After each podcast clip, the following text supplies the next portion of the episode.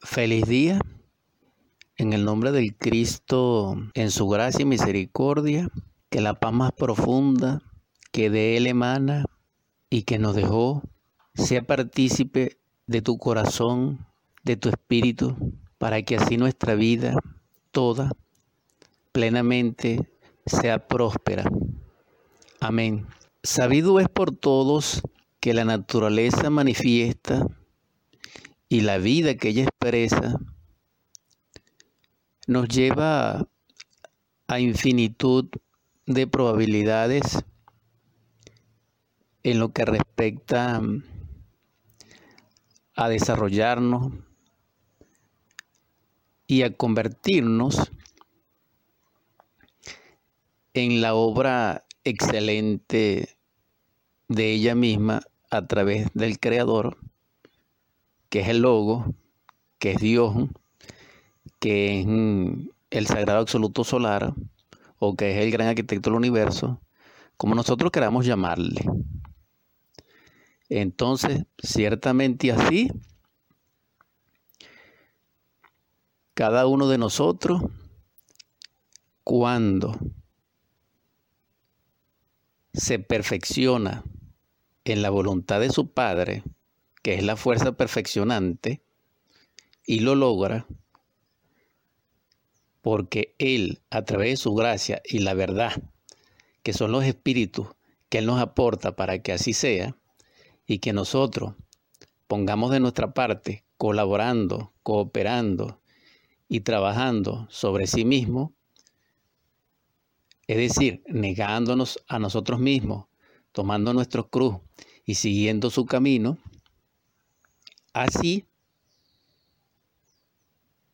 con ambas vertientes unidas, podemos perfeccionarnos y en esa autoperfección podemos ser la obra excelente pristina, pura, diamantina, perfecta, que Él aspira. Utilizando esta palabra necesitamos aclararla porque Dios es luz y la luz aspira y espera expresarse en el hombre. Este hombre no es el animal intelectual. El animal intelectual que somos nosotros, que somos las personas, sí somos la formulación o la crisálida o la posibilidad al hombre. El hombre en sí es la autocreación, la gran obra es la creación del hombre celeste dentro de sí mismo. Ya Pablo nos lo dijo en sus epístolas. El hombre celeste del Pablo es el hombre dentro de nosotros psicológico que posee un templo, que posee una vestidura sagrada y que posee los misterios de la luz y que en sí está revestido con el amor.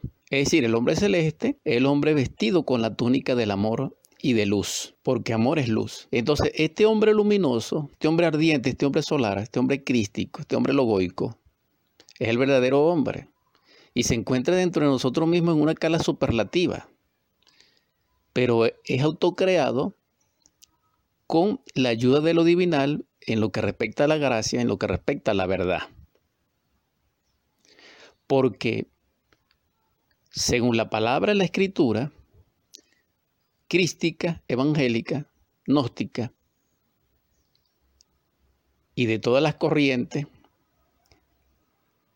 que han iluminado al mundo en los procesos místicos, religiosos, esotéricos, teosofistas de cualquier orden, han expresado y dicho que la autorrealización íntima del hombre en Dios, que es la perfección, es imposible para sí mismo sin la ayuda de lo divinal. Sin ayuda de Dios es imposible. Pero gracias a la misericordia de Dios en sí mismo, Él ha emanado hacia nosotros, a través de la parte superior del ser, la verdad y la gracia en espíritu para que haga posible que sí sea. Y así es. Por eso necesitamos fe, porque la fe nos va a conectar con el espíritu de la gracia y con el espíritu de la verdad. Sin fe no es posible. Esto quiere decir, hermanos, hermanas, que para trabajar en la gran obra del Padre, para trabajar por la autorización íntima del ser en lo que respecta a la iluminación y la cristificación, como la primera escala es la creación del hombre dentro de nosotros mismos, para realizar ese trabajo necesitamos fe. La mente, el intelecto, la memoria, las capacidades cognitivas que hemos desarrollado actualmente en esta raza perversa, generación de víboras, etcétera, de la cual nosotros formamos parte, no son capaces ni tienen como propiedad la aprehensión y la recepción para que se manifieste del Espíritu, de la verdad y de la gracia. Solamente la fe, que es una cognición de la conciencia, sí puede. Por eso es necesario la fe. Pero la fe tiene como fundamento las obras, la fuerza de la acción, del hacer, del ejecutar, de lo vivencial. Comprendiendo esto, hermanos, hermanas, cuando a través de la iniciación de misterios mayores, que pertenecen a los misterios de Melchizedek, rey del mundo, rey de Salén, rey de paz. Toda gloria para él, sin genealogía, según su orden, es que Jesús el Cristo, nuestro Salvador,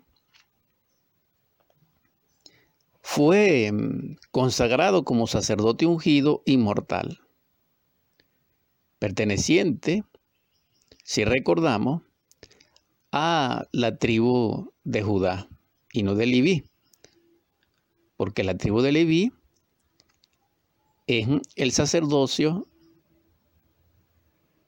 dijéramos, del hombre como persona, es decir, del hombre como carne, del hombre material, que tiene como escala máxima ese sacerdocio. Pero Melchizedek, por gracia de Dios, consagra a Jesús el Cristo, es decir, a Yeshua ben Pandirá o a Yeshua Bar Yosef, en sacerdote ungido de Dios por el orden del fuego, bajo la consagración del fuego crístico solar, cósmico universal, y lo hace sacerdote ungido inmortal, perfecto. Entonces vemos la diferencia entre el sacerdocio de Leví imperfecto y el sacerdocio de Melchizedek y de Jesús el Cristo en esa orden perfecto. La perfección surgió de la imperfección, pero esa imperfección fue salvada y perfeccionada por el Espíritu de la gracia y de la verdad perfeccionante que emana del Padre y del Padre de toda paternidad. Entonces lo que quiero es recordar que el hombre verdadero,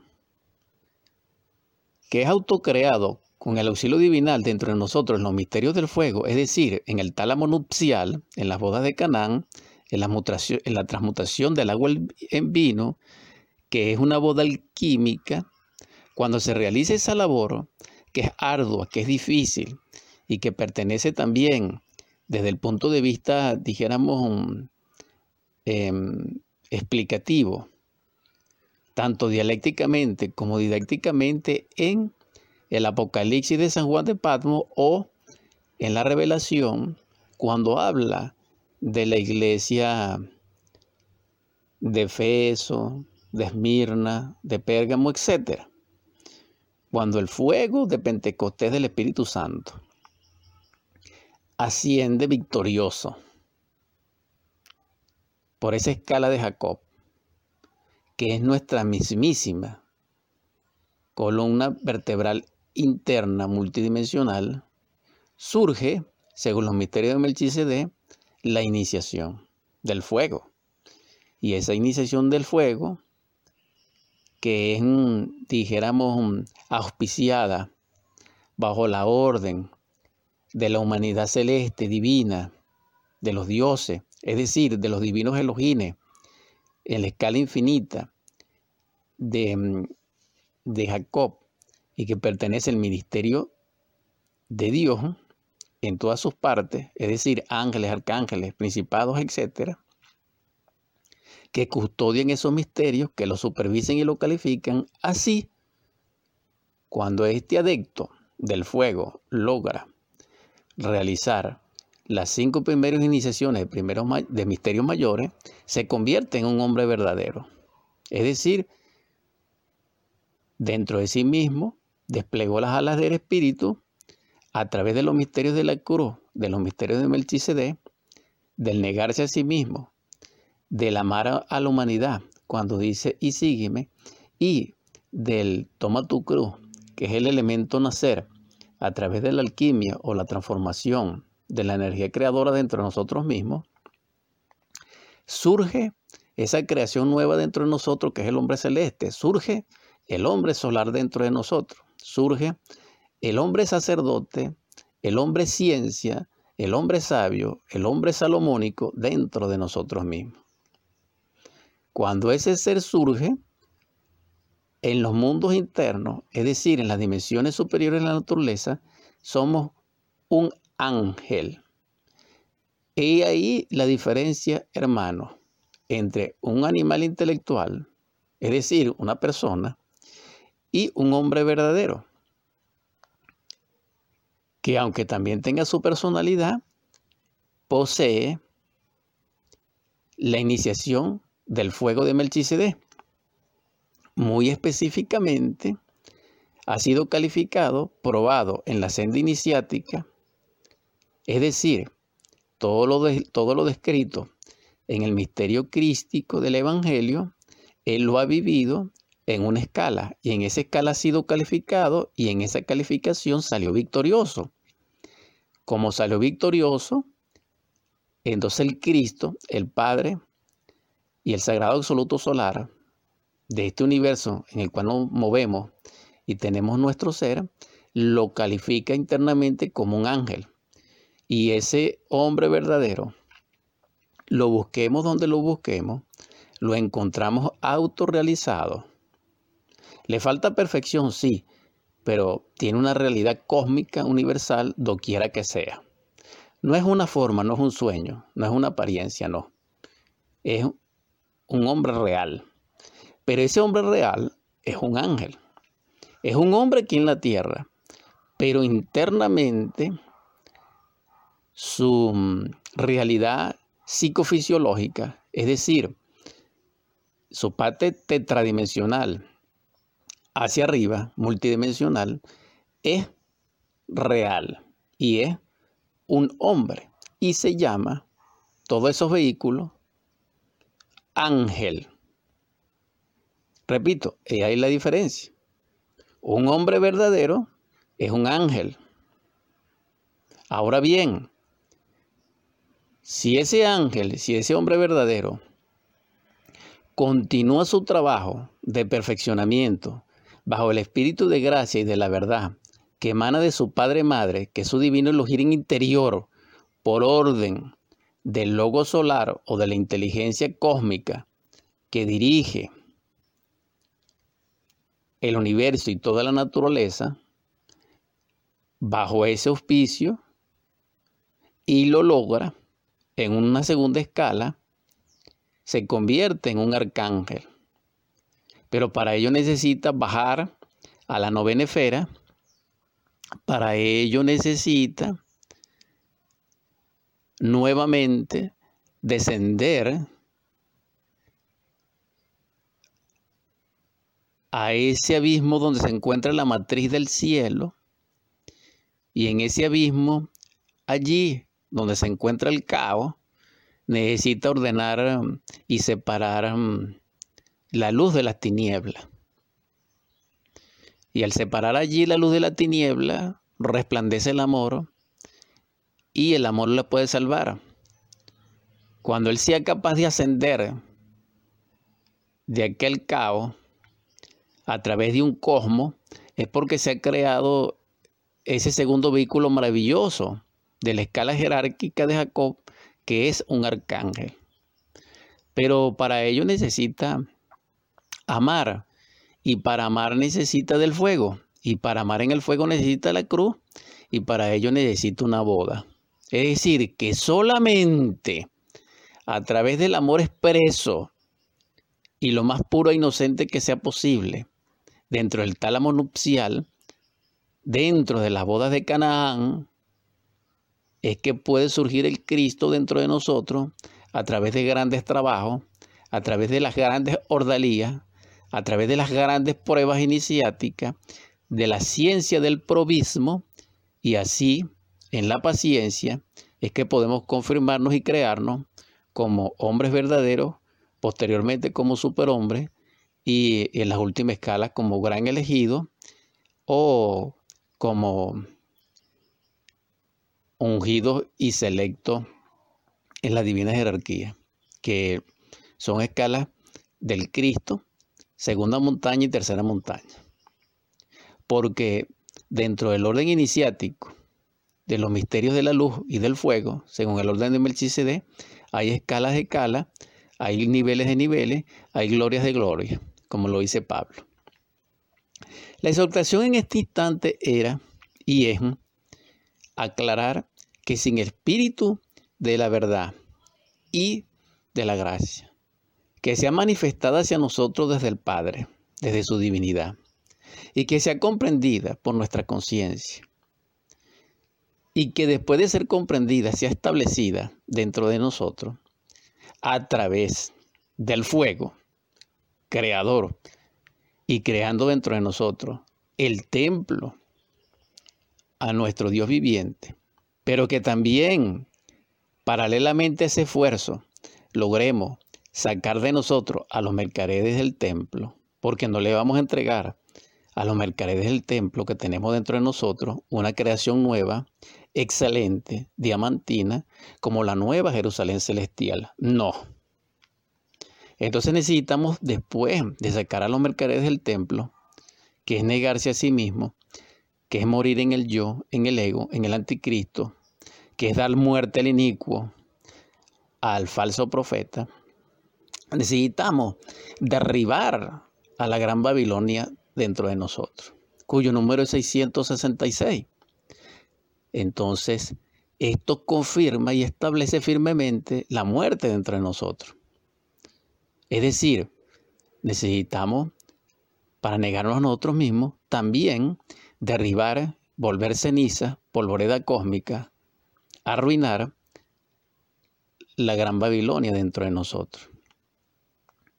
También necesitamos darle muerte a, la Cat interior y a Jezabel, pero todos estos trabajos son necesarios y pertenecen al niégate a ti mismo. Solamente así, negándonos a nosotros mismos, Solamente amando a Dios dentro de nosotros, amando a Dios en sí mismo, libre, en toda la expresión cósmica que pueda ser, y amando a Dios dentro de, de nuestros hermanos, conscientemente es que podemos seguir las vías del Cristo, andar su sendero y que su luz sea partícipe de nosotros en su gracia y verdad.